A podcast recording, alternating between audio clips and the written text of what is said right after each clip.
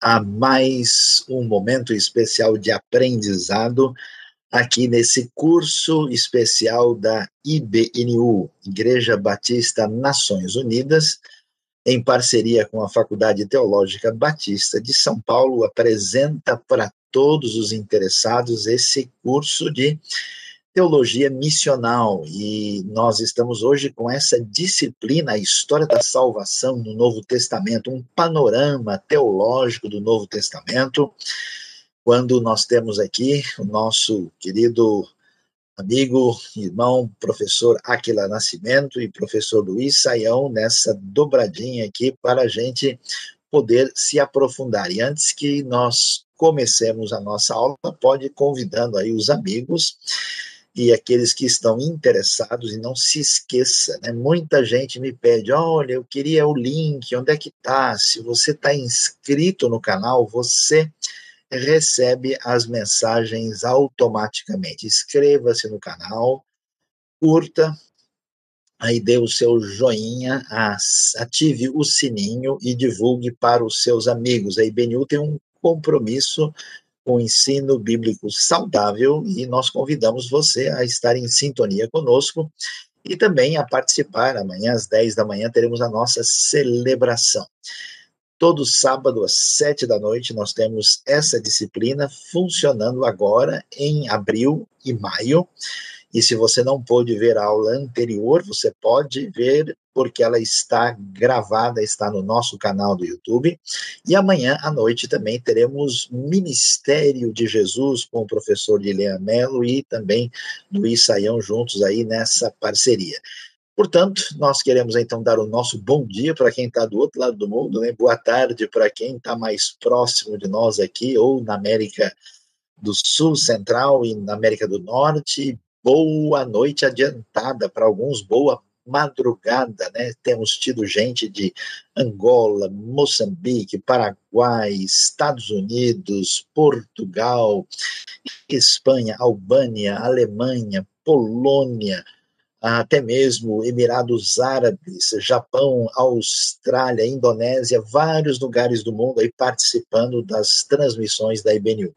E é com grande alegria, então, que agora nós vamos dar continuidade à nossa aula de hoje e eu convido, então, o professor Aquila, que vai, então, tomar a palavra daqui para frente e, e ele vai apresentar o nosso conteúdo e daqui a pouco nós dois vamos voltar juntos para as perguntas, dúvidas e questões que você pode eh, levantar e já enviar aí. Nós estamos registrando aqui no chat, né, na nossa aí sintonia conosco, no apoio estão Dilian Mello e Suzy Lee, que estão aí diretamente trabalhando nessa transmissão da IBNU. Deus abençoe a todos. Aquila, a bola está contigo. Vamos lá, então, dar início à nossa aula. Obrigado, Sayão. Boa noite para você que tem escutado a gente, que tem acompanhado o curso. É um prazer estar com você mais um sábado e espero que a gente tenha um período proveitoso e que seja edificante para você também. Bom, no sábado passado a gente começou essa disciplina da história da salvação no Novo Testamento e o nosso propósito é dar um panorama dos tópicos teológicos é, que a gente encontra no Novo Testamento, especificamente em torno da figura de Jesus e da sua obra salvadora. Então, a gente sempre vai procurar abrir os livros da Bíblia e identificar essas contribuições teológicas que os autores deram para nos contar essa história. E a gente fez isso com Mateus, o primeiro evangelho que aparece aí no Novo Testamento, e hoje a gente vai estar falando de Marcos e Lucas, mas em Lucas a gente, além de tratar do evangelho, também vai ter alguns é, momentos para tratar do livro de Atos dos Apóstolos. Então, dando início com a nossa explicação a respeito do Evangelho de Marcos, é importante perceber que aquilo que a gente tem de estudo, é, de composição da autoria dos quatro evangelhos, muito provavelmente Marcos é o mais antigo de todos. É uma hipótese que foi levantada já há algum tempo e ganhou grande credibilidade no meio teológico é a hipótese das duas fontes. A gente vê aí uma imagem que resume a explicação dessa hipótese. E Marcos foi o primeiro evangelho a ser escrito E depois, Mateus e Lucas utilizam Marcos como uma fonte para escrever os seus evangelhos, os respectivos evangelhos, e além de terem utilizado Marcos como fonte, também utiliza uma fonte hipotética que. Por que é uma fonte hipotética? Porque esse documento nunca foi encontrado. Mas esse documento seria uma fonte de ditos é, de Jesus que contribuiu para esses dois autores que juntaram o conteúdo de Marcos juntamente com aquilo que eram a, as próprias memórias deles e as próprias informações que eles já possuíam, e assim compuseram esses outros dois evangelhos, Mateus e Lucas. Mas Marcos, então, é assumido por muitos estudiosos como esse evangelho mais antigo. E dessa forma, uma vez que a gente encontra uma grande coincidência de material entre Marcos Mateus e Lucas e esses outros dois evangelhos são mais extensos, poderia é, ser e é mais desafiador em alguns momentos encontrar uma teologia que seja propriamente uma contribuição particular de Marcos. A gente, é, batendo o olho, poderia dizer: bom, então a gente só precisa ler Mateus e Lucas, que são materiais mais extensos, mais detalhados e é, já utilizaram Marcos como fonte, a gente teria a mesma informação que teria apenas é, lendo Mateus, Marcos e também Lucas. É melhor a gente só ler Mateus e Lucas. E não é bem assim. Apesar de ter muita coisa em comum, existem contribuições que são próprias de Marcos e a gente vai ver isso analisando a estrutura e principalmente o conteúdo de Marcos. Essas são as duas principais orientações para a gente distinguir uma teologia propriamente desse autor, estrutura e conteúdo. É interessante a gente perceber também que, é, se assumimos que Marcos ele é o evangelho mais antigo, a gente vai perceber que ele é o inventor desse gênero literário que a gente chama de evangelho. Porque evangelho, a forma como esses livros foram escritos, é, de certa maneira, uma biografia de Jesus. É, fala a respeito do nascimento, fala a respeito do ministério, morte e ressurreição, e de forma mais semelhante nos sinóticos, Mateus, Marcos e Lucas, mas também a gente tem é, fatores em comum com o Evangelho de João, mas é, não pode ser entendido apenas como um registro histórico, é um gênero literário por si mesmo. A gente vê logo no primeiro versículo de Marcos a seguinte mensagem: Princípio do Evangelho de Jesus Cristo, o Filho de Deus. Isso está na abertura do Evangelho de Marcos. Isso já traz algumas informações muito interessantes para o tom em que Marcos vai desenvolver o seu escrito, o seu evangelho, que é, ele não vê isso apenas como história, mas ele vê isso como o anúncio de uma boa notícia e ele vai adotar um tom teológico e evangelístico para aquilo que ele irá narrar. Porque tanto perceber é, isso na palavra de evangelho, que significa boa notícia, quanto perceber que ele utiliza o título de Filho de Deus, de reconhecer em Jesus Cristo o fato de que ele é Filho de Deus, são essenciais para a gente compreender a maneira como Marcos eh, se relaciona com o conteúdo que ele está registrando. Então, Marcos é, dentre outras coisas, provavelmente aquilo que foi o é, conhecido como gênero literário e que desempenhou um papel fundamental na construção de todo o Novo Testamento. É, a gente tem uma estrutura de conteúdo no Evangelho de Marcos que é muito semelhante àquilo que a gente viu lá em Mateus na semana passada.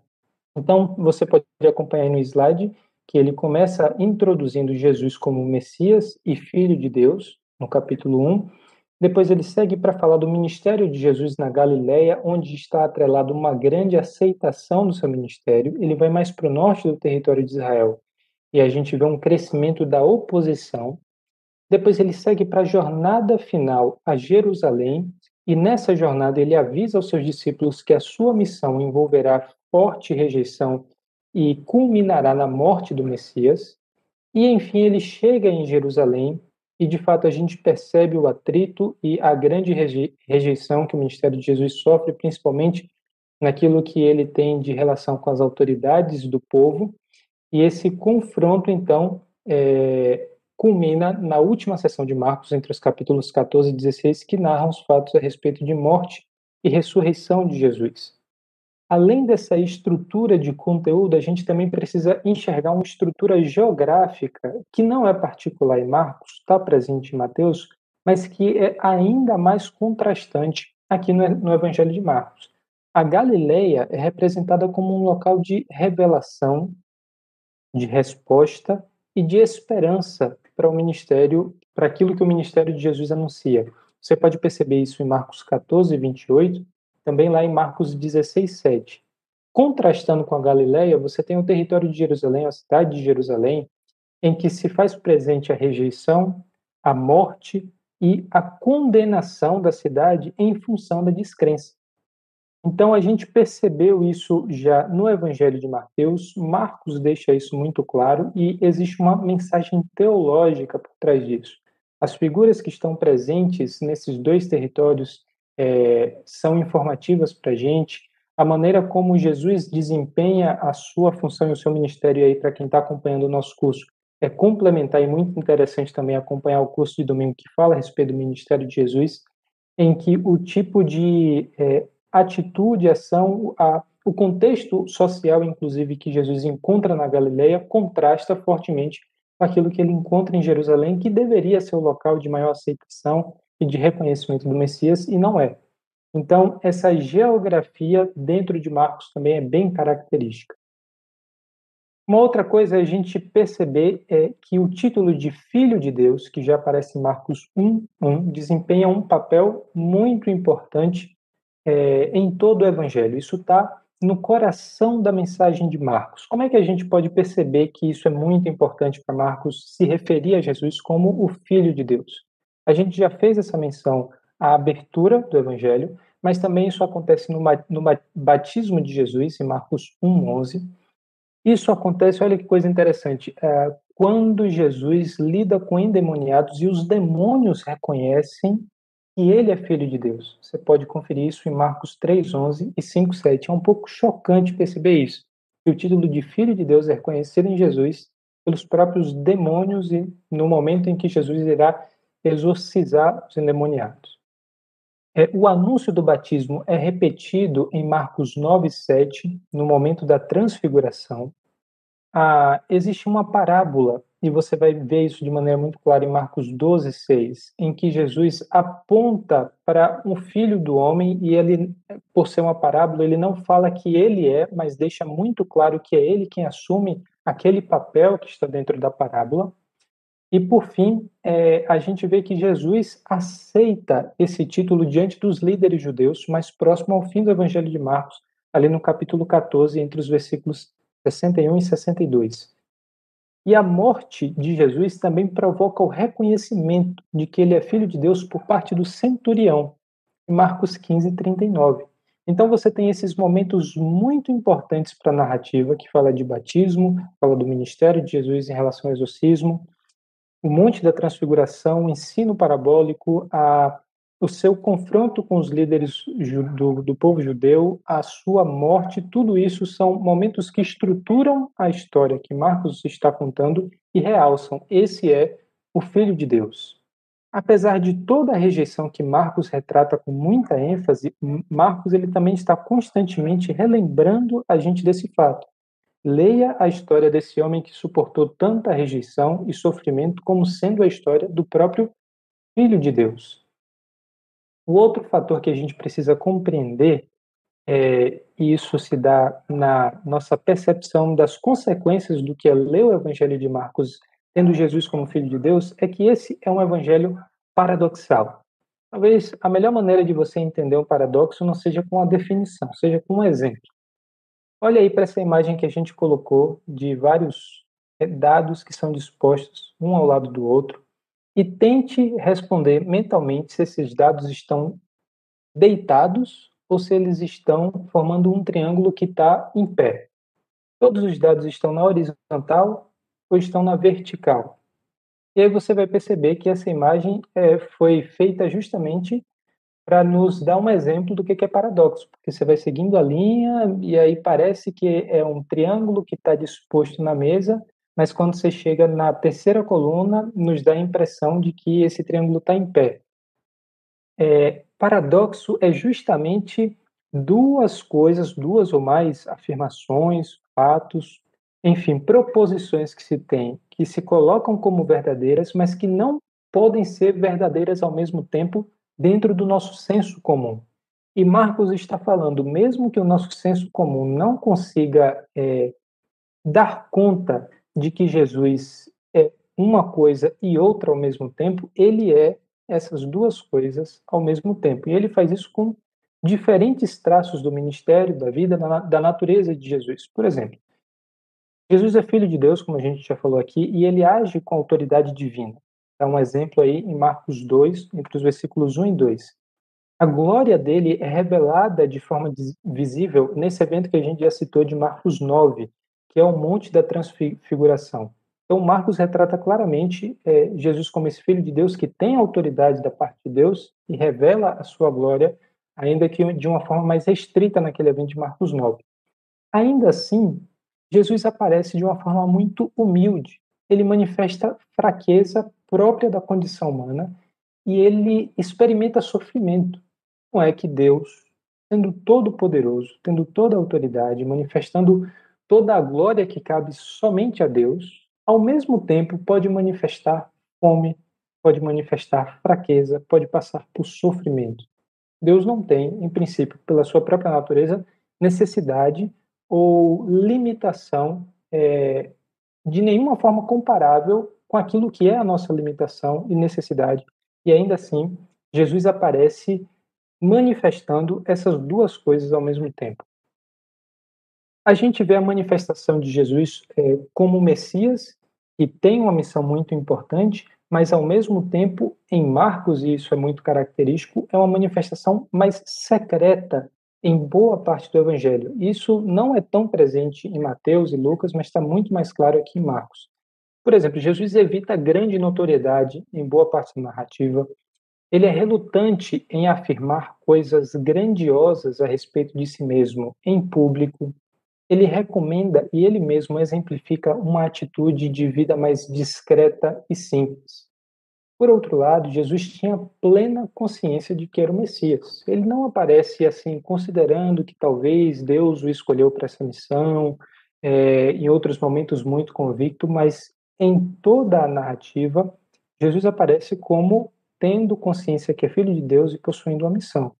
Mas ao mesmo tempo que a missão do Messias envolve a grande libertação do povo, ela também exigia sofrimento e exigia ser rejeitado pelo próprio povo, como aquele que veio da parte de Deus e da forma como havia sido aguardado durante muito tempo, durante séculos, em que Deus cumpriria a sua grande promessa de enviar o libertador, como é que essa pessoa pode, ao mesmo tempo, esperar por parte do povo sofrimento, rejeição e, por fim, a morte, por não ser reconhecido como esse Messias. E a gente é, percebe que Jesus está mostrando, dentre outras coisas, que a sua missão enquanto Messias e enquanto Filho de Deus não era uma atitude de um triunfalismo terreno. Jesus não agia simplesmente como se nada na sua experiência enquanto homem é, pudesse lhe causar sofrimento. Pelo contrário, Jesus reconhece a dor, reconhece a dor do próximo e dele mesmo, reconhece o sofrimento que ele tem diante de eventos que lhe fazem chorar, por exemplo, a morte do próprio Lázaro, e isso convive com essa natureza que não tem é, limitação ou necessidade alguma enquanto filho de Deus. Jesus, ele é filho de Deus, mas ele experimenta completamente a emoção e a pressão humana. Você vê isso em Marcos 3, 5, no capítulo 6 e também no capítulo 8. Jesus tem um conhecimento sobrenatural, a gente vê isso em Marcos 2 e em Marcos 5. Em alguns momentos, diante do ensino de Jesus, as pessoas fazem questionamentos na sua própria mente, né? na linguagem bíblica, no seu coração, levantam perguntas, e Jesus responde às perguntas que foram feitas no coração dessas pessoas. Isso deve ser um pouco, seria um pouco surpreendente para mim e para você, está ouvindo Jesus, e se em algum momento a gente tem dúvida, a gente tem questionamentos, isso nos ocorre no íntimo do coração, e no momento subsequente, Jesus nos traz a resposta é, para aquilo que é a nossa pergunta, a nossa dúvida. Em alguns momentos, isso foi feito de forma hostil, ainda que no coração, mas hostilizando ou rejeitando a figura de Jesus e ele traz respostas para essas coisas. Então, Jesus tem conhecimento sobrenatural. Mas existem coisas que são próprias apenas ao Pai e ele revela que ele não conhece essas coisas. Por exemplo, a gente tem a narrativa de Marcos 13, coisas que pertencem apenas ao conhecimento do Pai e não foram dadas ao Filho. Jesus curava, ele exorcizava, ele realizava milagres e ele ensinava com autoridade. Mas ao mesmo tempo ele tinha sono, ele tinha cansaço, e a gente pode ver isso em Marcos 4, 38. Por que Jesus não usa todo o seu poder que ele manifestava na cura e no exorcismo para lidar, por exemplo, com sono ou com cansaço depois de um dia em que, tendo compaixão das multidões, ele ensina para as multidões, ele se envolve com o povo, mas depois ele manifesta a necessidade de dormir.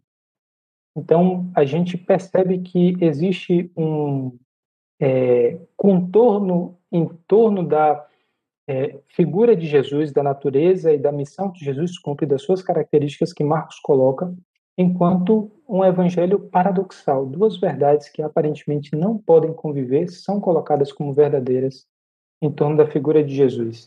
E quais são alguns dos efeitos dessa abordagem paradoxal? Primeiro, com isso, Jesus ele não deixava os discípulos que conviveram com ele também os registros que esses discípulos deixaram para a igreja esquecerem que ele era humano. Muitas propostas de leitura e interpretação da vida de Jesus que surgiram depois da ressurreição e da ascensão de Cristo propunham justamente que Jesus era só Deus, mas não tinha qualquer tipo de traço ou natureza humana. E a gente vê, por exemplo, a influência do gnosticismo muito forte e marcando o começo da história da igreja, enfatizando isso. E esse, essa abordagem de Marcos mostrando esses dois lados da natureza divina de Cristo nos impede de esquecer que Jesus manifestava a humanidade. Segundo, ele não era simplesmente um fazedor de milagres. Jesus não veio mostrar milagre para quem quisesse ver que ele era Deus. Ele fazia todas essas coisas com uma missão ele não permitia também que o discipulado fosse entendido como um discipulado triunfalista, da mesma forma como Jesus, ele não manifestou uma atitude triunfalista enquanto homem, assim também os seus discípulos não poderiam manifestar. A glória de Cristo foi alcançada por meio de sofrimento e rejeição e obediência. A gente lembra aí do texto de Filipenses 2 em que atrela a questão da obediência, da morte, da rejeição de Jesus aquilo que foi a sua coroação, a glória que ele recebeu do Pai. Então, é, a mensagem de Marcos deixa muito clara que o tipo de discipulado que nos cabe não é de uma postura triunfalista. Ah, e a gente vê essa união justamente da glória e da cruz lado a lado. O título de Filho de Deus, que a gente vem enfatizando até aqui, aparece também ao lado de um outro título muito importante para a figura de Jesus, que é Filho do Homem. E filho do homem é ainda mais proeminente no Evangelho de Marcos do que filho de Deus. Isso porque ah, quando Marcos aponta para Jesus como filho do homem, ele informa para a gente que a sua missão de rejeição e sofrimento enquanto homem que podia ser submetido a essas coisas faziam parte da missão central de Jesus. Então, rejeição e sofrimento andam lado a lado com a glória. Você vai ver isso aí em é, Marcos 8, Marcos 9 e também em Marcos 10. Ah, essa, esse alinhamento entre cruz e so, glória e cruz no Evangelho de Marcos aponta também que a glória divina ela é adquirida a partir do sofrimento e esse paradoxo então se mostra fundamental para a mensagem do Evangelho. A gente não pode perceber a forma como devemos é, compreender a mensagem de Jesus e a mensagem do discipulado olhando apenas para um desses aspectos. Uma coisa está contrabalanceando a outra e, na verdade, uma coisa depende da outra dentro do Evangelho de Marcos. Uma outra realidade muito forte e, de certa forma, paradoxal do Evangelho de Marcos é a questão do reino de Deus. Nesse ponto, a gente já falou um pouco na semana passada da era vindoura e da era presente. Eu repeti a imagem justamente para mostrar que esse é um ponto em comum entre os dois evangelhos e esse também é um ponto fundamental de todos eles, que é falar a respeito do reino de Deus de uma maneira que já começou, mas ainda não está plenamente estabelecido. No Evangelho de Marcos, Jesus anuncia que o governo de Deus chegou em Marcos 1,15. Mas, ao mesmo tempo, ele olha para uma futura chegada do reino em poder, como está lá em Marcos 9,1. Por um lado, a última ceia fala de tomar vinho no reino de Deus em condição que ainda virá a acontecer, isso está lá em Marcos é, 14, 25. e dessa maneira a gente percebe que Jesus está a todo momento apontando para um, um reino que virá se manifestar com grande poder, mas ele fala desse reino como já tendo chegado a partir da sua vinda, da sua encarnação, do seu ministério e daquilo que seria concretizado com a morte e ressurreição. Então, essa tensão do já e ainda não também atravessa o Evangelho de Marcos e nos mostra como é, essas tensões fazem parte da teologia dos evangelistas. Então, a parábola do grão de mostarda nos mostra isso também a respeito do caráter do reino de Deus. Você tem um crescimento impressionante a partir de uma coisa muito pequena, isso está lá em Marcos 4, 30 a 32, e esse crescimento é, é, acontece de uma forma misteriosa. É pelo próprio poder. É, o próprio poder do reino que é comparado a, ao grão de mostarda. Você pode ver isso também em Marcos 4, 26 a 29. Então a gente percebe que essas questões é, de tensão e de paradoxo precisam fazer parte da maneira como nós entendemos a revelação do próprio Deus, como a história da redenção e da salvação é contada nos evangelhos, e na verdade essa natureza é, de certa forma misteriosa, mas que se apresenta como verdadeira em todas as suas proposições, em todos os registros históricos é, em relação a Jesus, fazem parte de todo o Novo Testamento. Então, a gente já viu menções, e com certeza você ouviu explicações a respeito da Trindade, nos falando que é um único Deus, mas são três pessoas. É, e essa realidade não se explica simplesmente pela lógica. Então, Marcos constrói a sua narrativa e a sua mensagem em torno desse paradoxo, tanto do reino quanto da figura de Jesus e do tempo em que nós estamos vivendo, entre a era presente e a era vindoura. Então, novamente, para explicar aí o tempo em que a gente está vivendo agora, é esse período dos últimos dias em que a era presente, marcada pela, pelo sofrimento, pelo caos, pela perseguição dos cristãos, convive com a era vindoura que foi inaugurada por Jesus, em que o reino de Deus já foi instaurado, já foi inaugurado, atua com o poder, o Espírito Santo guia o povo de Deus e é, esse povo de Deus está entre essas duas ordens, entre essas duas eras, até que a segunda vinda de Jesus estabelece plenamente o reino. E aí a gente tem o momento que o texto de Apocalipse fala que já não haverá mais morte, sofrimento ou dor, pois ele enxugará a lágrima dos nossos olhos. Enfim, a gente tem esse cenário da eternidade se iniciando a partir da segunda vinda de Jesus. Esse tema do segredo que a gente mencionou como sendo uma das partes é, do paradoxo que está no Evangelho de Marcos mostra que o governo de Deus, primeiro, ele é revelado apenas aos discípulos e não para os de fora. Isso está lá em Marcos 4. E posteriormente, isso é manifesto de uma forma poderosa, como já aponta o texto de Marcos 9:1, e passa a ser anunciado publicamente, e na verdade, aquilo que antes era o segredo passa a ser a missão de anúncio de Jesus como Messias que veio para a libertação do seu povo e fez, consumou a obra libertadora na morte e ressurreição para todas as nações. Então a gente vê esses dois momentos que, na verdade, é, não devem ser entendidos como um paradoxo, mas como é, momentos diferentes da missão de Jesus. Primeiro, essa mensagem era restrita ao conhecimento e à compreensão mais clara dos discípulos. Depois, isso seria pregado ao povo de Israel e, por fim, isso seria pregado a todas as nações. Então, essas são algumas das principais ênfases que a gente tem no Evangelho de Marcos e agora a gente vai ver um pouquinho aí o que, que é a proposta de Lucas.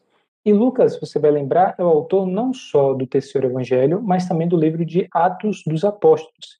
E um é a continuidade esperada do outro, porque ao mesmo tempo que ele fala da vida, do ministério de Jesus no evangelho, ele vai falar sobre o desenvolvimento da igreja nos 30 anos após a morte de Jesus. É, então, é importante a gente ler a, o Evangelho de Lucas e o livro de Atos dos Apóstolos como uma única obra, e um sendo a continuidade do outro.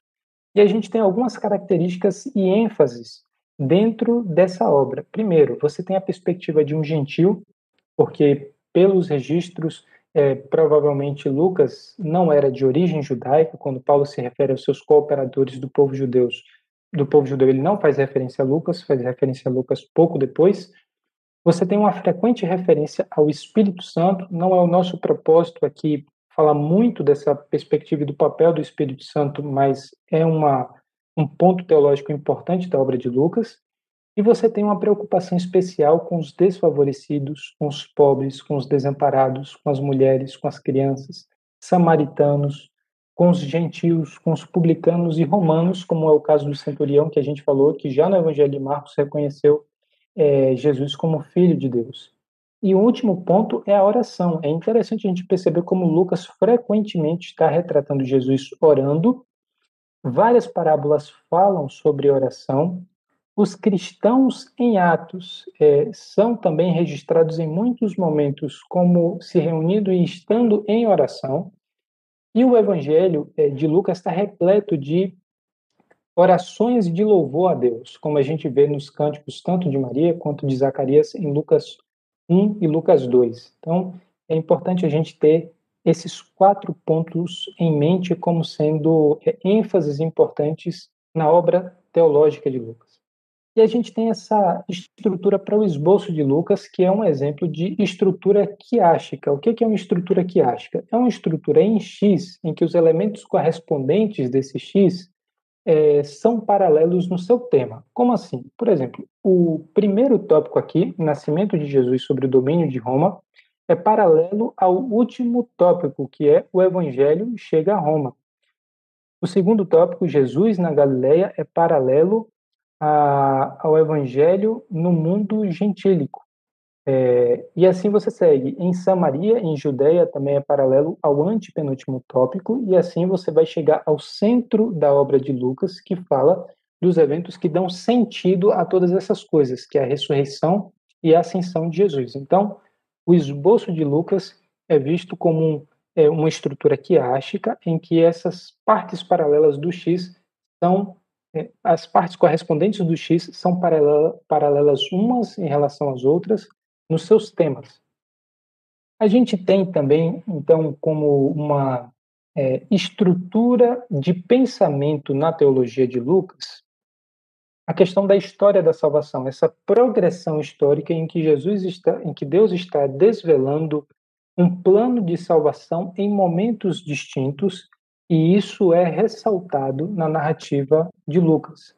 É, esse tópico e essa expressão exatamente história da salvação é alvo de intensa pesquisa teológica como uma coisa assim, particular, um interesse que não é exatamente o mesmo interesse que a gente tem para nossa disciplina, mas que tem muita relação é, quando a gente estuda esse, essa revelação do plano de Deus para a salvação da humanidade e da maneira como a Bíblia estrutura essa mensagem. Mas o importante da percepção de que Lucas vê na história um significado e uma progressão é perceber que Deus ele constrói a história de uma forma mais simplificada em grandes estágios, em três estágios. Que, que estágios seriam esses? Primeiro, você tem a preparação para a chegada de Cristo, você tem o período do ministério de Jesus e você tem o período após a ascensão de Jesus, que é determinado por esses eventos do ministério e da obra de Jesus.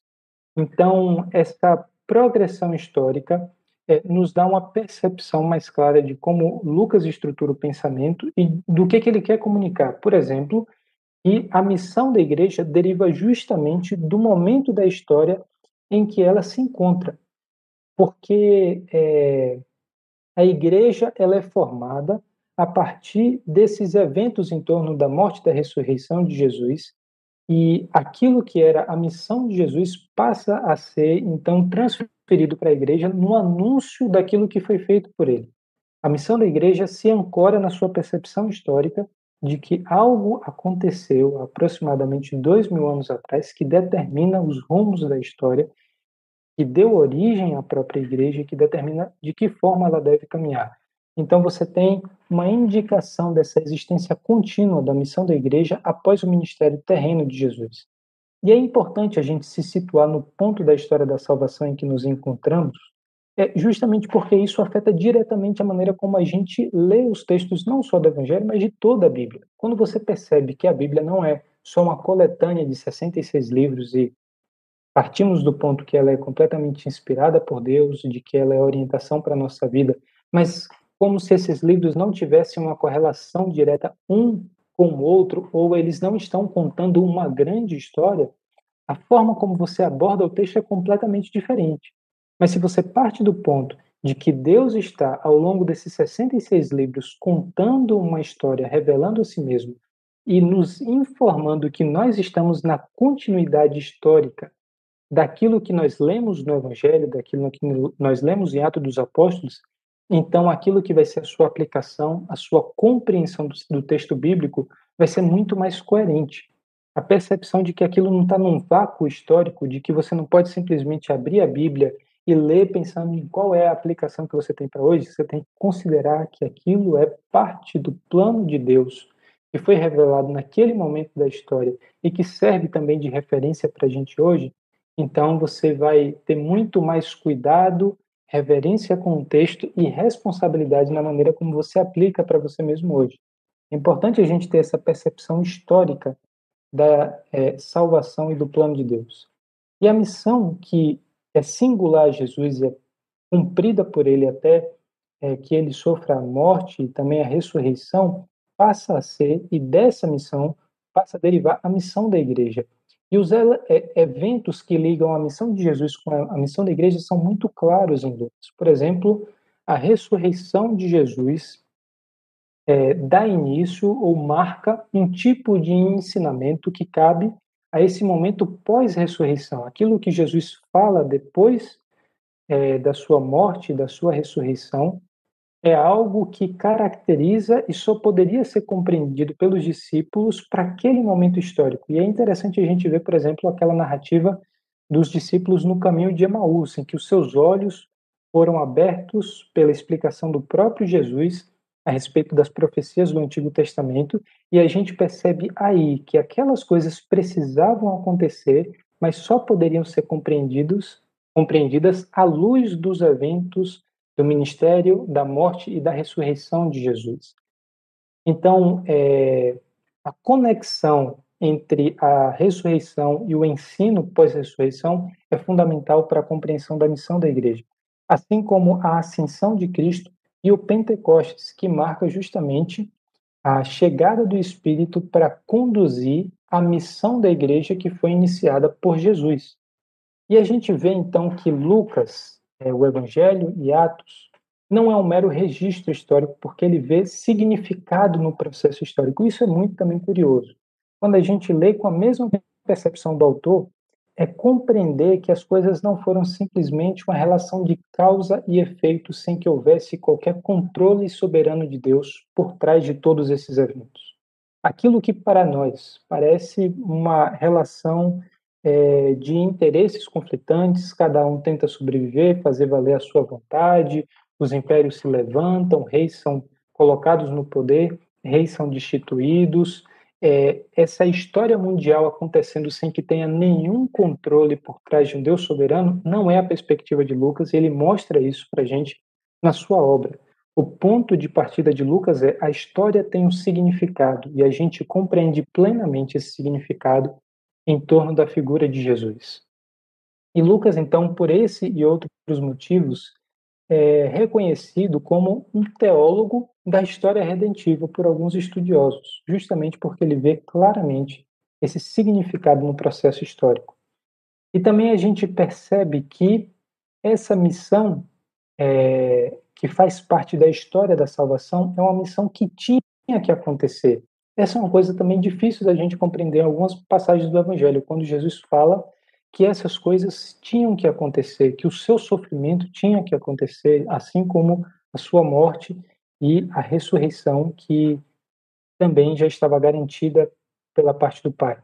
Aquilo que a gente vê é que a missão de Cristo e a sua continuidade por parte da igreja era uma necessidade no registro de Lucas, como está lá no capítulo 24, no capítulo 26, perdão, no capítulo 24, nos versículos 6 e 7, depois 26 e 27, 44 e 47. Existe um grande plano de Deus muito claro no coração de Jesus que ele já enxergava durante o seu ministério e que ele vinha como uma necessidade de que continuasse após a sua ascensão.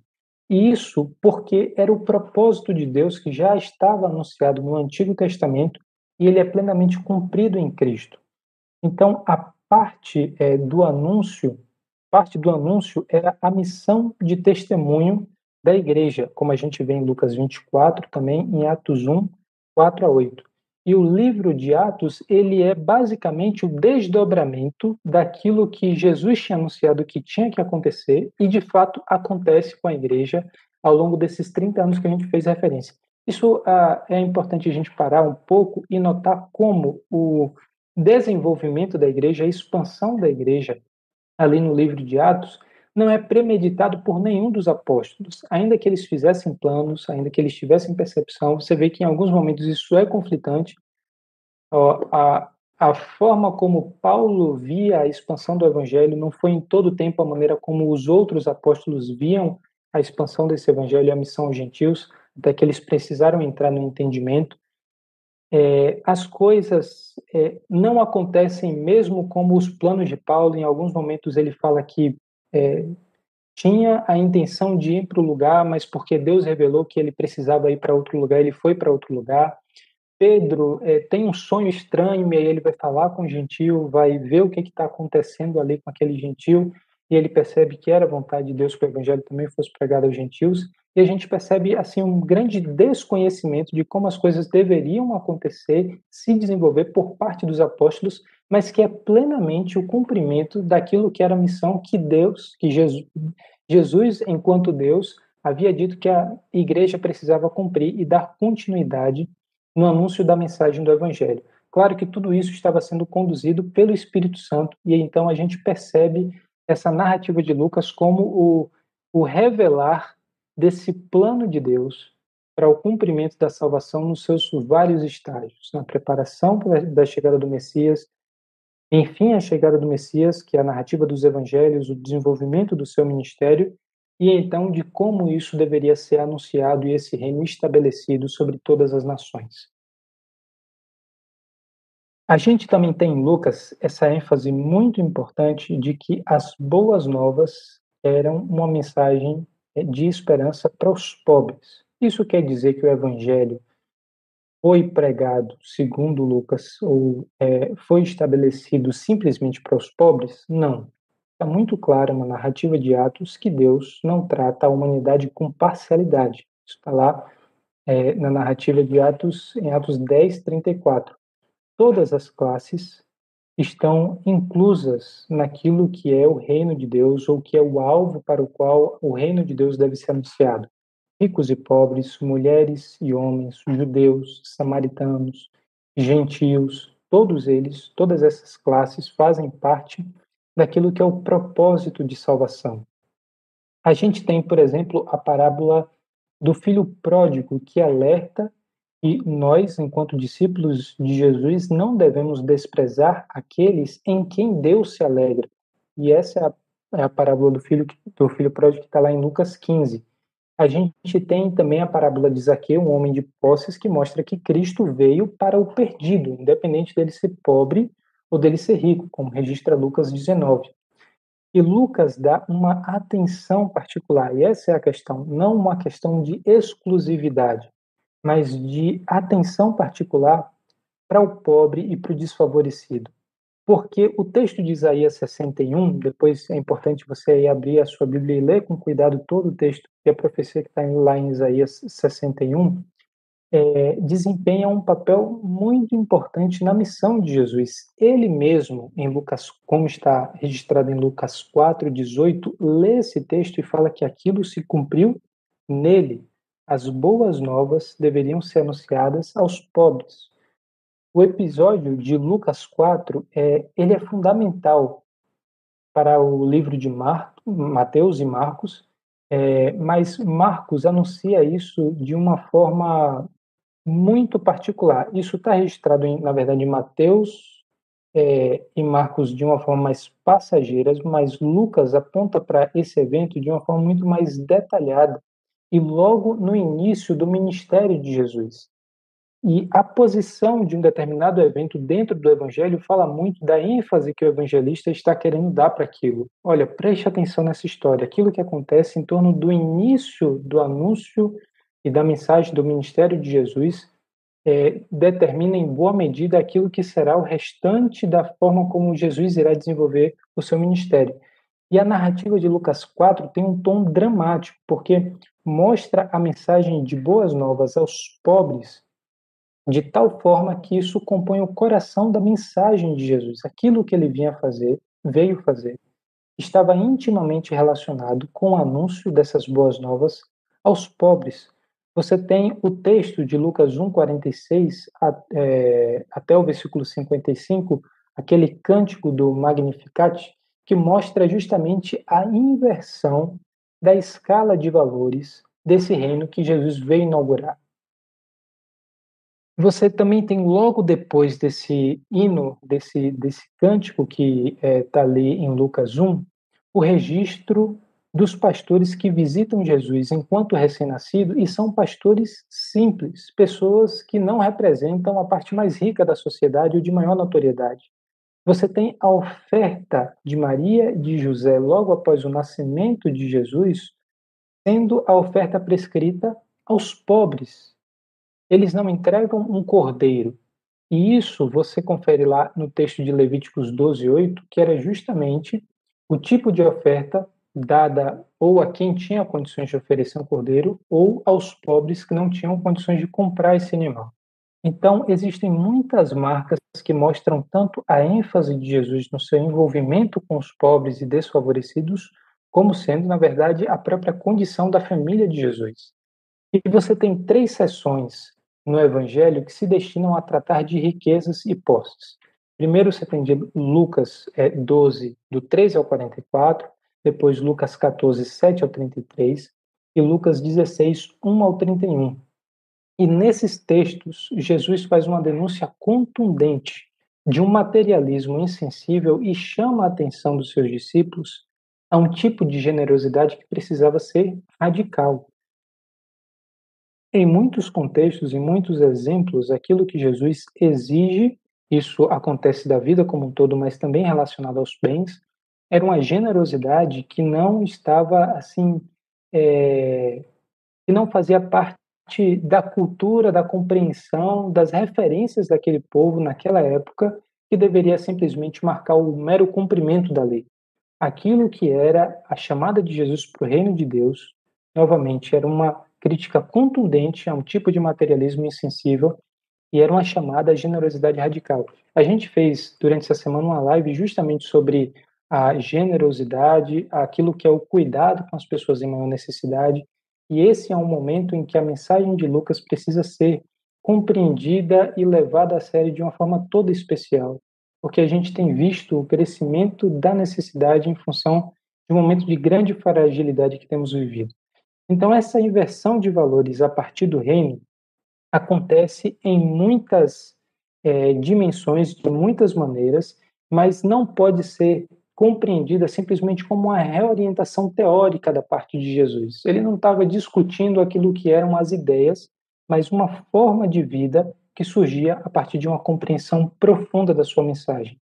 Lucas narra em tom elogioso, por exemplo, a radical partilha de bens que a gente vê na comunidade cristã inicial, que é o texto lá de Atos 2:44 e também de Atos 4 é, do versículo 32 em diante, até o capítulo 5, 11. E a gente vê que o Evangelho constitui, então, uma comunidade cuja ordem era diferente do mundo ao seu redor. É importante a gente perceber que o Evangelho de Jesus, enquanto uma inversão dos valores em que a sociedade havia sido estabelecida, em que a própria, o próprio povo judeu havia sido é, havia se baseado na lei e não simplesmente na lei, mas em algumas interpretações da lei que não fazia justiça, que não eram equilibradas com aquilo que era o propósito inicial da lei, e a gente viu isso em Mateus, como Jesus veio para cumprir a lei, não para destruir a lei, e ele mesmo interpreta a lei e revela qual é o seu propósito e a justiça da lei. Ele mostra como essa comunidade que surge a partir do seu ministério, morte e ressurreição, tem uma escala de valores completamente diferentes. E a ordem que se estabelece dentro do reino de Deus é uma ordem que necessariamente vai entrar em conflito com a ordem que está ao seu redor. Novamente, quando a gente falou do já e do ainda não, da era vindoura e da era presente, a gente chamou a atenção tanto na semana passada como essa semana para o fato de que essas ordens elas não podem conviver pacificamente. Elas não conseguem conviver, é, na verdade, pacificamente não é a melhor palavra, porque a forma como você se coloca diante daquilo que é contrário à sua convicção, à sua atitude, não é a guerra e necessariamente a violência, mas é um tipo de poder que sobrepõe a ordem estabelecida que vem da parte de Deus e isso necessariamente irá levar a conflitos de convicção, de posturas, de visão de mundo. E nesse sentido, sim, a gente precisa lembrar de como a mensagem de Jesus necessariamente traria divisão e ele anuncia isso. Então, a ordem que se estabelece dentro da comunidade do reino de Deus não pode ser a mesma ordem que a gente vê ao nosso redor, porque os valores e aquilo que fundamenta a condução dessa comunidade não são os mesmos. Então, uma ênfase muito interessante, importante, eu sei que tem consequências práticas significativas do Evangelho de Lucas, tanto, é, na verdade, no Evangelho como no livro de Atos, é justamente que as boas novas são uma mensagem de esperança para os pobres, para os desfavorecidos, para as mulheres, para os samaritanos, para os gentios, para os romanos, para o centurião, para os publicanos, para todas as categorias que sofriam rejeição ou desprezo na época em que Jesus realizou seu ministério. Então, dessa forma, a gente conclui aí o conteúdo da nossa aula de hoje e eu espero que tenha é, dado um devido esclarecimento aquilo que são as principais ênfases teológicas é, tanto do Evangelho de Marcos quanto do Evangelho de Lucas e também do livro de Atos. Agora a gente vai seguir para as perguntas. É, acho que Saião já entrou de volta aí. Vou parar o compartilhamento. E a gente vai dar continuidade Opa. na nossa aula. Opa, Aquila, muito bem. Estamos aí refletindo sobre Marcos e Lucas, né, completando os evangelhos sinóticos, e Aquila, temos aqui bastante gente de vários lugares do Brasil, e até mesmo do exterior, e temos aqui algumas perguntas importantes e interessantes que merecem uma atenção. E eu começo levantando uma que é a seguinte: escuta, Marcos, tem algum público-alvo em mente? Porque a gente mencionou semana passada que Mateus está escrevendo para os judeus, né? E Marcos está escrevendo para quem? Para os brasileiros, para os russos? Para onde vai o Evangelho de Marcos? Qual que é o foco aí? Você pode interagir com o pessoal? Então, Sayão, é, dentro daquilo que é, foi o estudo da, dessa aula, uma das hipóteses que, são, que é levantada para o contexto em que Marcos está escrevendo é justamente a partir desse público que é enfatizado no ministério de Jesus na Galileia. É, o, e a Galileia também tem uma presença gentílica forte no ministério de Jesus, é, como a gente viu aí no começo da apresentação. É, o tom positivo que se encontra para a aceitação da mensagem de Jesus é, no, no, nessa região do seu ministério é usado como um argumento para compreender a quem Marcos está interagindo com, com provavelmente uma maior proximidade e com um objetivo é, de instrução. Então, talvez, com certeza deve existir complemento, mas é, eu creio que essa é uma orientação importante a gente perceber. Né? Então, esse ambiente de influência gentílica da Galileia, né, uh, tem levado muita gente a fazer essa conexão, assim, de Marcos tendo um certo gosto, assim, que certamente é, tinha, teria impacto no mundo romano, né, é, mundo romano, lendo Marcos, assim, dos evangelhos, talvez se sentisse mais à vontade. Uma pergunta interessante que surgiu aqui, que eu vou lidar com ela, é, tem a gente dizendo que o nome de Jesus não é Jesus. Qual é o verdadeiro nome a chamar e como explicar, né? Ah, o que acontece é que de um tempo para cá tem algumas pessoas dizendo que só dá para falar com Jesus em hebraico, né? E aí tem um grupo que fica satisfeito em dizer que Jesus é Yeshua, e outros vão mais longe, dizendo, não, não só se for Yehoshua, né? Uh, e aí o que, que a gente pode dizer sobre isso é que a palavra bíblica no Novo Testamento, aí em Marcos, em Lucas, em Mateus, vão chamar Jesus de Jesus, Jesus Christos, né? que é o nome grego, né? Não há nenhuma preocupação, não há nenhuma necessidade, né? A Bíblia não diz que Deus só pode se comunicar em hebraico. Então, essa questão da gente é, insistir que é, você tem que falar o nome numa é, suposta pronúncia que seria mais adequada e o pessoal fica discutindo isso não tem muito sentido, né? E a pergunta é por que é que a gente, então, se o nome dele é Yeshua ou Jesus, a gente fala Jesus? A resposta é simples, porque a gente fala português, né?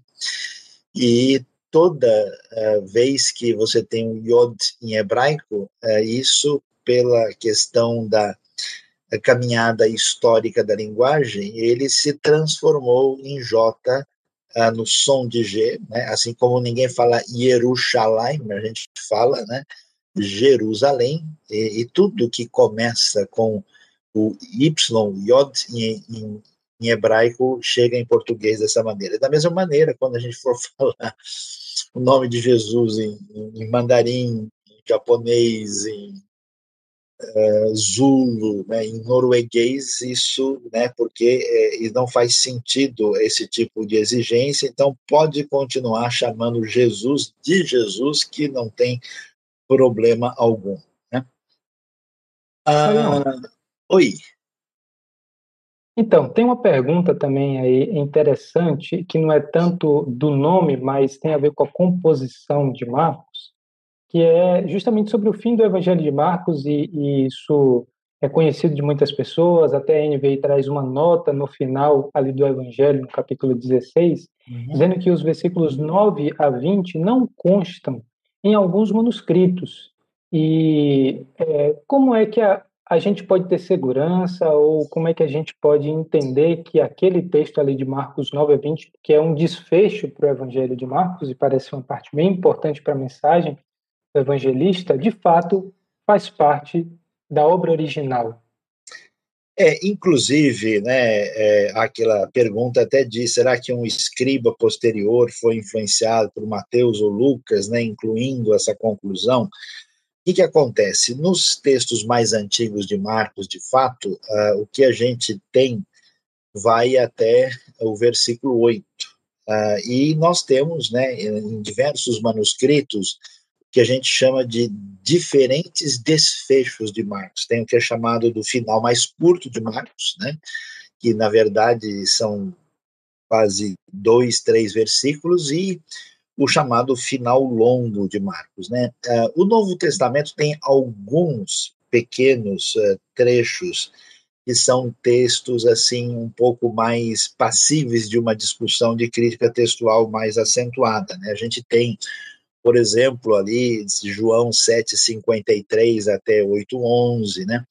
A gente tem também João 5, versos 3 e 4, você tem Marcos 16, 9. Então, esses textos, eles não aparecem em alguns manuscritos mais antigos, mas a gente também não tem condição de tomar assim uma, uma decisão absoluta dizendo que esse texto não é tão antigo como ele pode ter sido. O que a gente percebe é que às vezes o texto está num lugar inesperado ou que ele tem uma diferença de tom em relação ao que nós temos na sequência do texto, às vezes tem uma diferença de linguagem e tal.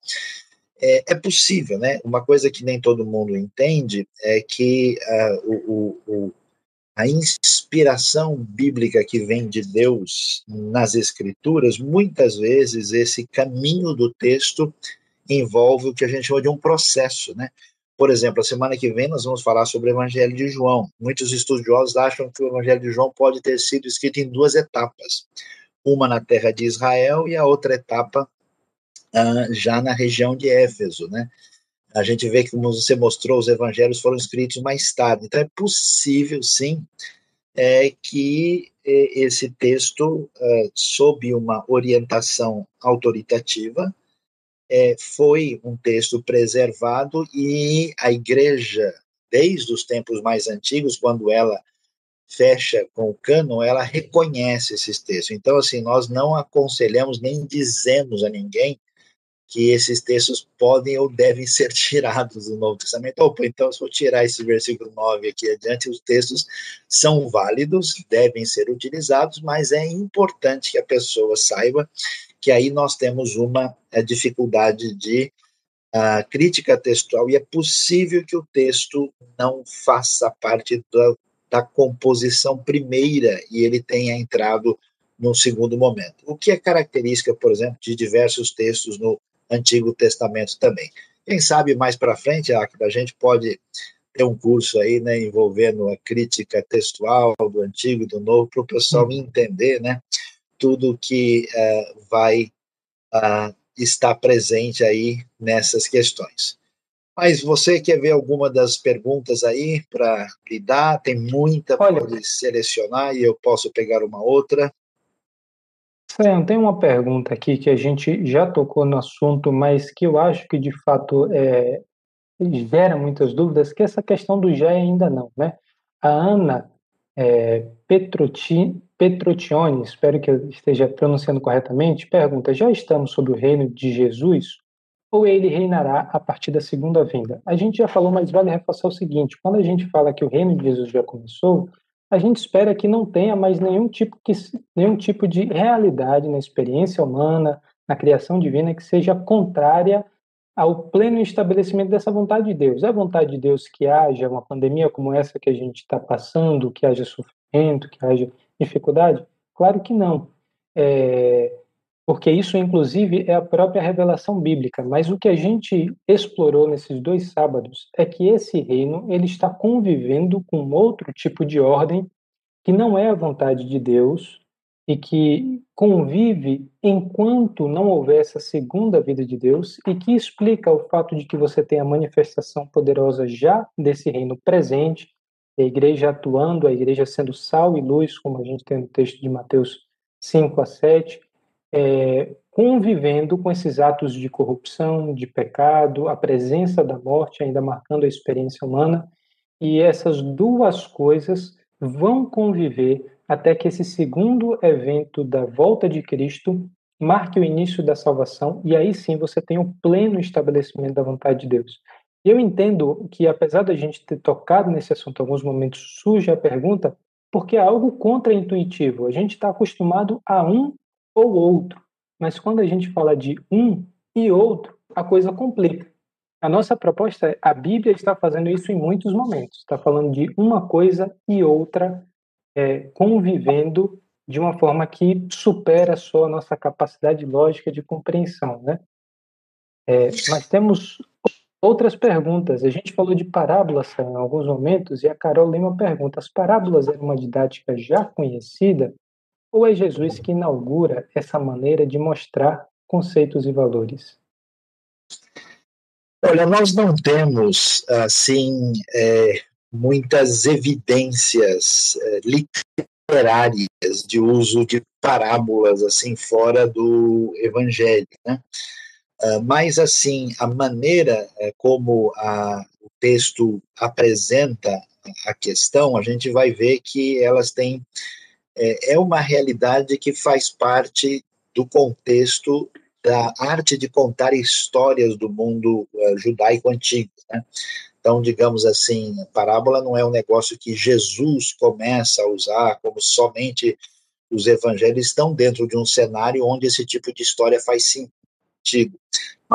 Mas a estruturação, né, a maneira como isso é organizado dentro dos evangelhos, com o seu foco literário, é uma coisa assim bastante peculiar, né, que a gente não tem é, referências, né, aí de outros contextos onde isso uh, possa fazer é, parte. Há muitos estudiosos, por exemplo, uh, relacionam né, essa organização das parábolas como um desenvolvimento daquilo que veio da a literatura uh, sapiencial hebraica. Né? Então, por exemplo, no hebraico, você usa a palavra machal, né?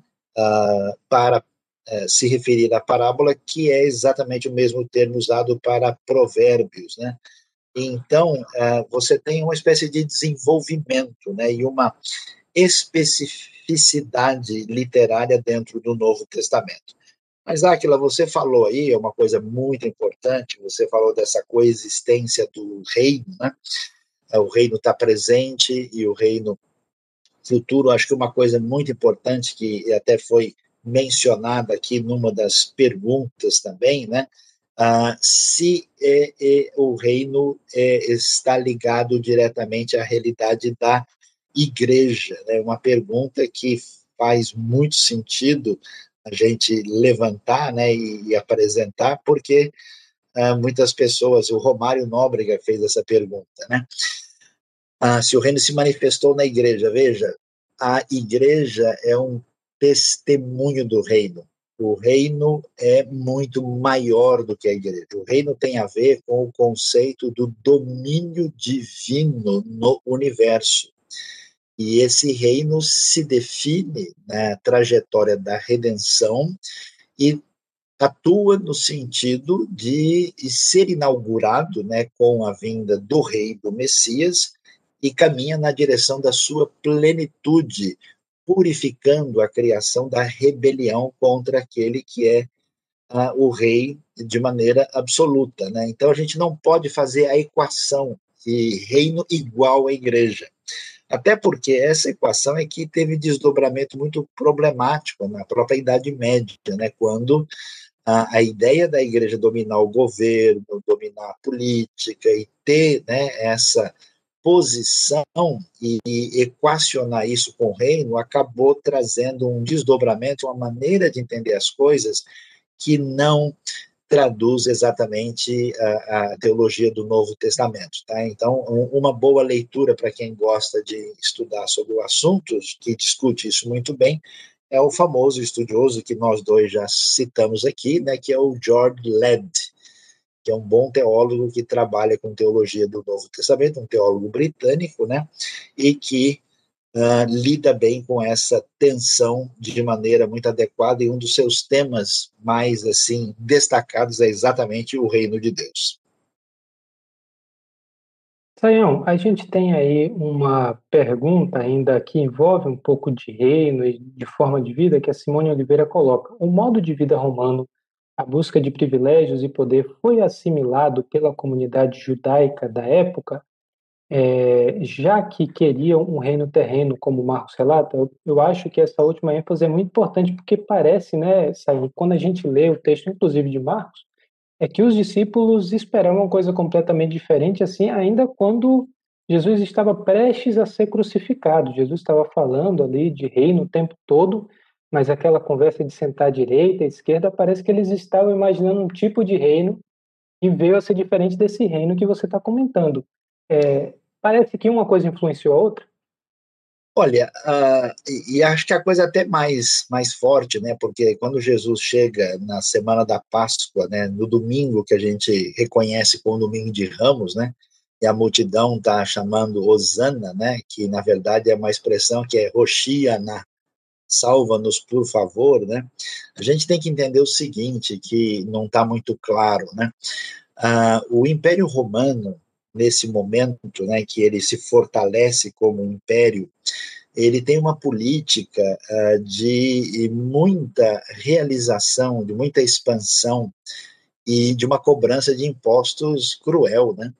Quando você vai ver o que acontece a partir da, do Herodes o Grande, né? O Herodes ele constrói um negócio gigantesco pertinho de Jerusalém, o famoso Herodion, faz o Palácio de Cesareia Marítima, ele faz Massada, ele tem palácio em Jericó, assim, o homem é uma coisa impressionante. Agora a pergunta é quem paga essa conta, né? Então, o povo está debaixo de uma opressão muito complicada, né? E a gente também não pode ter a ideia que tudo de ruim que acontece no meio judaico é só a influência dos outros. Eles queriam também, eles, eles estavam interessados em ter o poder e a libertação e como nós temos profecias que falam né, da, da, do, daquilo que envolve a, a, o reino davídico chegando, e esse reino davídico tem sim um elemento que tem a ver com o governo divino, né? Lembra de Miqueias 5:2, o governo estará sobre os seus ombros, né? Agora, tudo aquilo que envolvia o sofrimento do Messias, a sua morte, essa parte aí, né? É igual a gente faz com caixinha de promessa, né? Ninguém põe em caixinha de maldição, né? Maldita é a terra por sua causa, amaldiçoa teu Deus e morre. Ninguém expõe esses versículos para a gente pegar. Então, eles também fizeram a seleção da parte mais interessante, né? E quando Jesus aparece do jeito que ele é, com a sua autoridade, com a sua capacidade de fazer milagres, eles disseram: esse é o homem, né? Inclusive, na minha opinião, uma das razões por que eu acho que Judas acabou traindo Jesus é que ele se decepcionou. Ele falou: olha, esse cara pensei hum. que ele fosse ele tinha um grande futuro, mas ele tem umas ideias meio estranhas, né? Então, de fato, uh, o pessoal se deixou né, é, dominar por uma expectativa unilateral do reino, sem ter condição de enxergar uma realidade que fosse uh, além disso. Então, de fato, é uma coisa é, bem nítida que a gente pode uhum. observar uhum. com clareza é, conforme a gente observa é. nos evangelhos.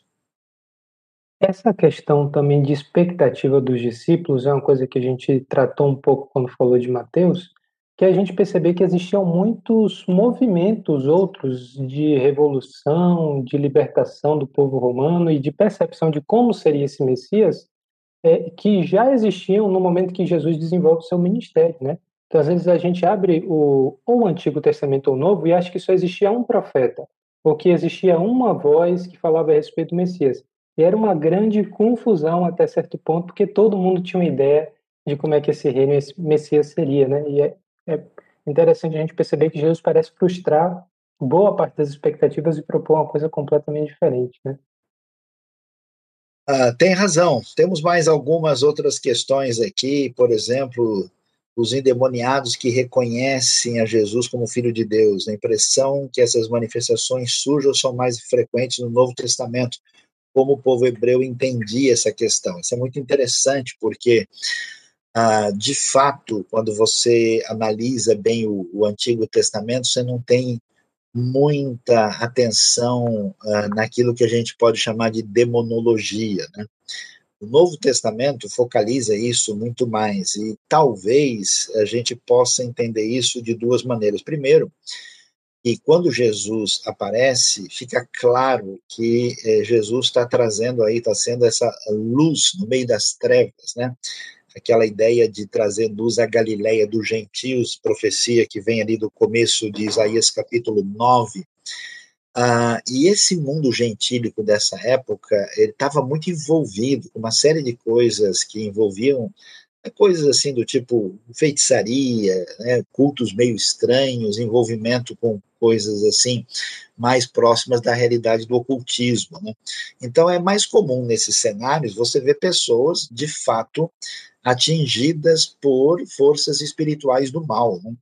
E Jesus, como chega, né, como aquele que tem autoridade nesse mundo espiritual, então os espíritos maus, né, quando aparecem, eles claramente, né, se manifestam ali e reconhecem, né, Jesus um dos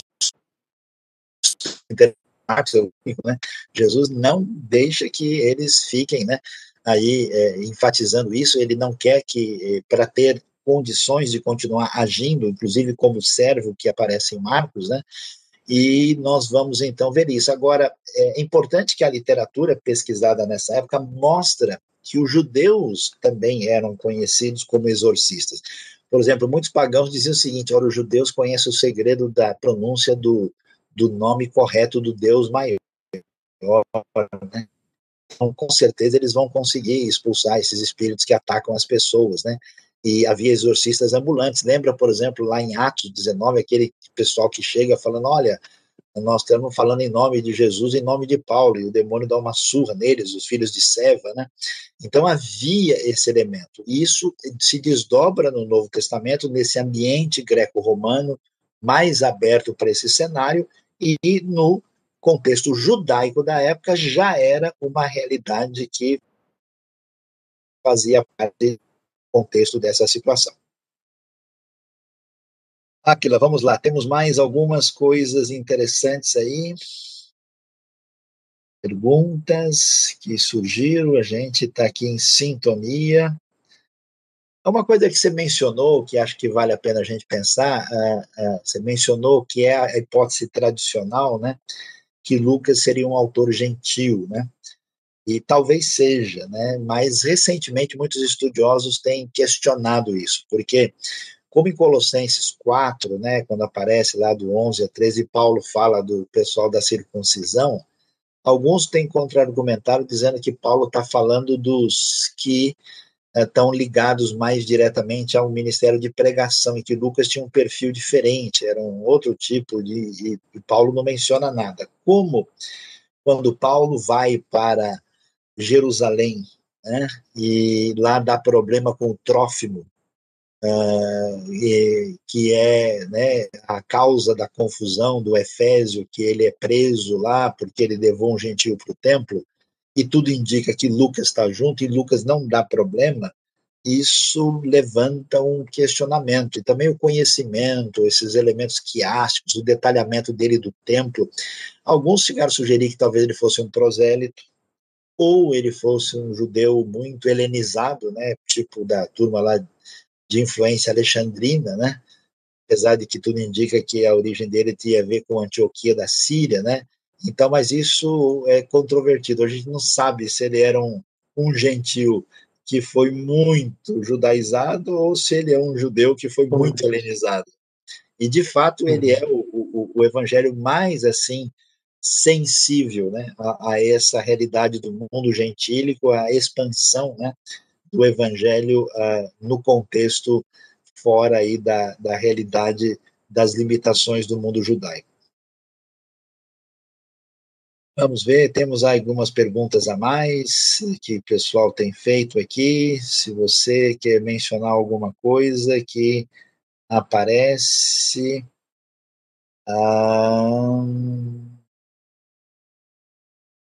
Ah, lá, Marília Lira, será que a reflexão sobre os desafios da Igreja de Cristo na atualidade está nos movendo a uma mentalidade de que devemos priorizar o reino de Deus e não apenas a comunidade local? E aí, Áquila, você acha que as comunidades cristãs hoje estão muito olhando só para dentro ou essa visão mais ampla de reino está sendo algo que está tendo é, realidade? Então, Sayão, a gente tem claramente um, uma mensagem é, de reino, primeiro que deve ser anunciado a todas as nações, já no final dos evangelhos, né, como Mateus coloca de forma muito clara, Lucas vai narrar essa expansão e tal. Então, algo que já deve ficar no nosso coração é que a realidade da igreja não é só a realidade da nossa igreja local.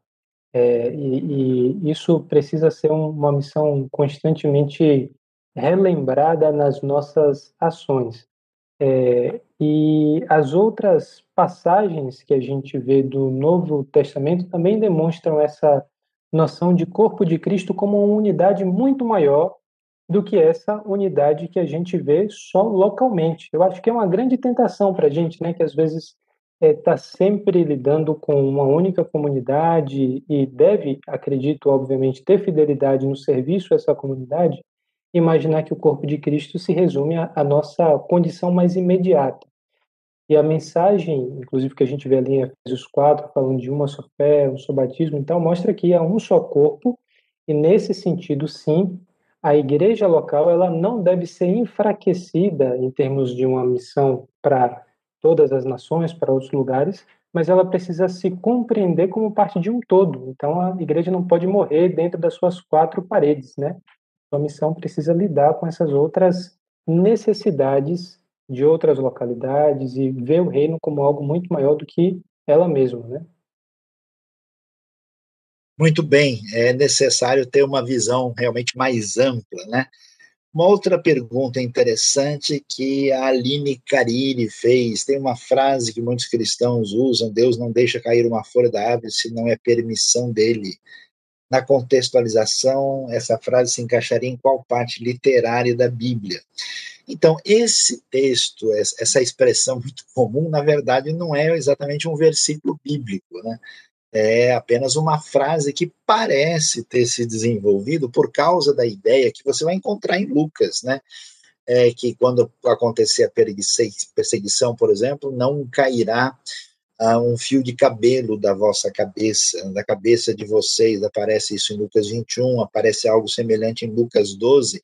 De qualquer maneira, a metáfora enfatiza a, a soberania de Deus, no sentido em que quando as coisas acontecem, não significam que Deus perdeu o controle. Né? Então, é uma, uma espécie de expressão metafórica uh, que é paralela uh, dos evangelhos, mas às vezes tem sido utilizado de uma maneira, às vezes, um pouquinho exagerada em contextos muito fatalistas, né? onde a pessoa, na hora de fazer qualquer coisa, não, vamos fazer assim porque não cai é, uma folha da árvore e, e, portanto, vamos deixar a coisa do jeito que está para ver como é que fica. Nem sempre esse caminho é o melhor possível. O pessoal também está perguntando aí sobre ressurreição, né?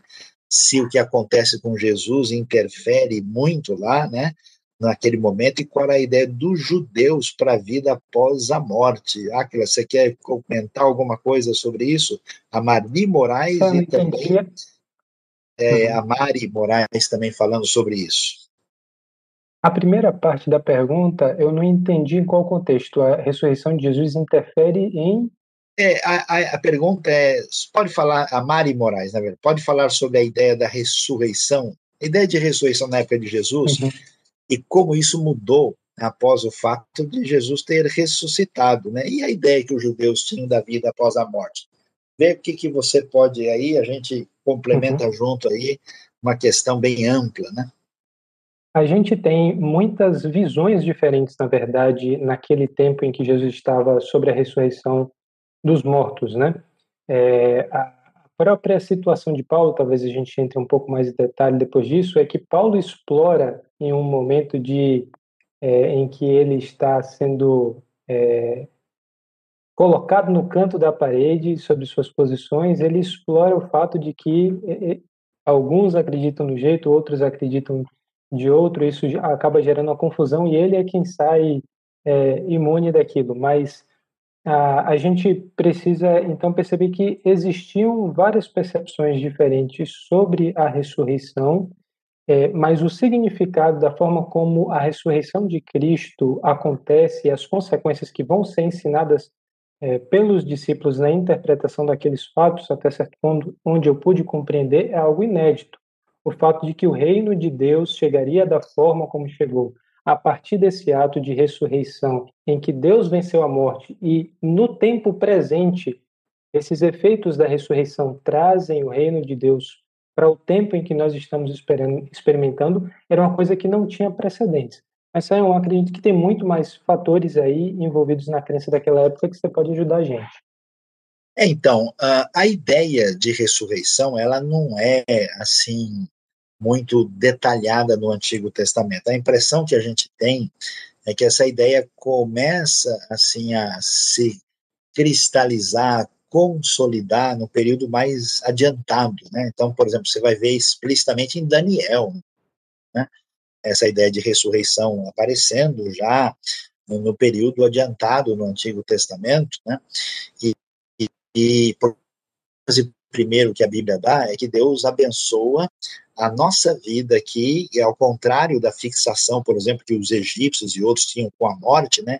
A ideia é que Deus é o Senhor da vida, né? E contra os cultos de fertilidade, isso se é, fazia necessário apresentar esse enfoque. Aí, à medida em que essa, esse questionamento, né, porque o texto bíblico ele interage com as perguntas e as questões que surgem no contexto histórico, aí essa não aumenta, mas, mas não se fala muito, por exemplo, a vida após a morte, que a gente chama de escatologia individual, né, desde o Antigo Testamento, tem bastante coisa da escatologia enquanto intervenção divina na história, mas exatamente o que acontece da pessoa, com a pessoa depois da morte, isso começa a se desenvolver mais nessa época. Inclusive, o próprio Novo Testamento é um documento que vai apresentar esses detalhes. Agora, quando a, a ressurreição de Jesus acontece, para o grupo né, que não aceita essa realidade, que rejeita, que não crê, isso não vai ter uma interferência significativa. Para aqueles que creem, né, uh, e recebem a Cristo, aí sim, porque você vai ver toda essa, essa discussão muito importante, por quê? Porque Jesus foi, e ele diz que vai voltar, e quando uh, o povo da igreja está esperando, começa a morrer gente, aí você vai ver, porque a 1 Coríntios vai ter um capítulo enorme falando sobre isso, 1 Tessalonicenses, quer dizer, é necessário entender o que significa a morte, a esperança após a morte, a, a nossa sobrevivência e a guardando a ressurreição com o corpo glorificado aí depois da plena redenção. Então, isso é um, é um desdobramento que vai ser um desdobramento mais particularmente do cristianismo primitivo mesmo, né, que a gente vai encontrar é, com clareza aí. Agora, é interessante aquela pergunta que boa, né, a parábola do rico e Lázaro se encontra apenas em Lucas, e qual doutrina farisaica Jesus está denunciando, já que ele fala de Abraão, né? Na verdade, o Aquila falou um negócio muito interessante, né? Aliás, é a gente convida vocês, porque na, no nosso canal da IBNU tem uma mensagem muito detalhada e bem específica sobre o Rick Lázaro, que você que quer estudar aí e aprender vai valer a pena. Uh, o Aquila mostrou muito essa questão de Lucas enfatizar, vamos dizer, os grupos indignos, né? O pobre, o necessitado, o leproso, a mulher, né? E o gentil, todo mundo assim que é, digamos, da segunda divisão, né? Que é desprezível, que é menos digno, né? E por quê? Porque a tradição é, farisaica se desenvolveu com aquela ideia simplista de que Deus abençoa as pessoas que estão nessa uh, situação de obediência formal e estrita da lei, e quem não está, está prejudicado. E a equação, que era uma equação problemática antiga, ela surge com aquela ideia: ó, se eu estou bem financeiramente, se eu estou bem socialmente, quer dizer que Deus está do meu lado e concordando. E todo mundo que está numa situação negativa é porque a bênção divina se afastou dele. E aí o evangelho começa, até em sintonia com outros textos do próprio Antigo Testamento, né, a colocar em xeque isso. Espera aí, você acha mesmo que essa pessoa que você considera inferior e indigna está longe de Deus e da graça de Deus? E que você que professa a religião e formalmente é um praticante da lei e se acha sadique justo, é melhor que alguém?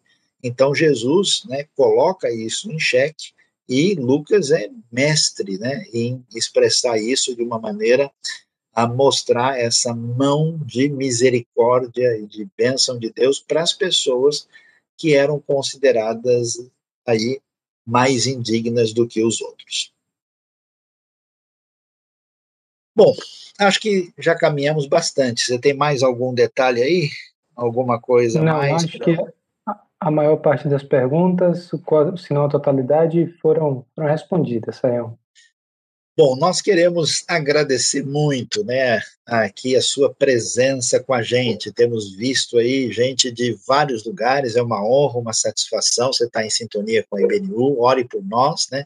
Graças a Deus, a IBNU tem um, um, um time bom aí de professores dedicados. O Aquila aí é, ainda novo na sua jornada, mas muito capaz aí já fazendo o seu mestrado, um estudioso, um professor de mão cheia muito obrigado, Aquila, pela sua aula, por a gente estar junto aqui nessa parceria, e nós vamos continuar. Você fique em sintonia com a gente não se esqueça, se inscreva e divulgue, porque aí a gente consegue fazer com que esse conteúdo atinja um número maior de pessoas. E se você quer fazer desse curso um curso de fato, que você receba certificado e que seja um curso que acrescente não só o seu conhecimento, o seu currículo, você pode se inscrever, um valor muito simbólico, ah, na Faculdade Teológica Batista de São Paulo, e você receberá esse certificado e também materiais aí específicos que acompanham as aulas, tá bom?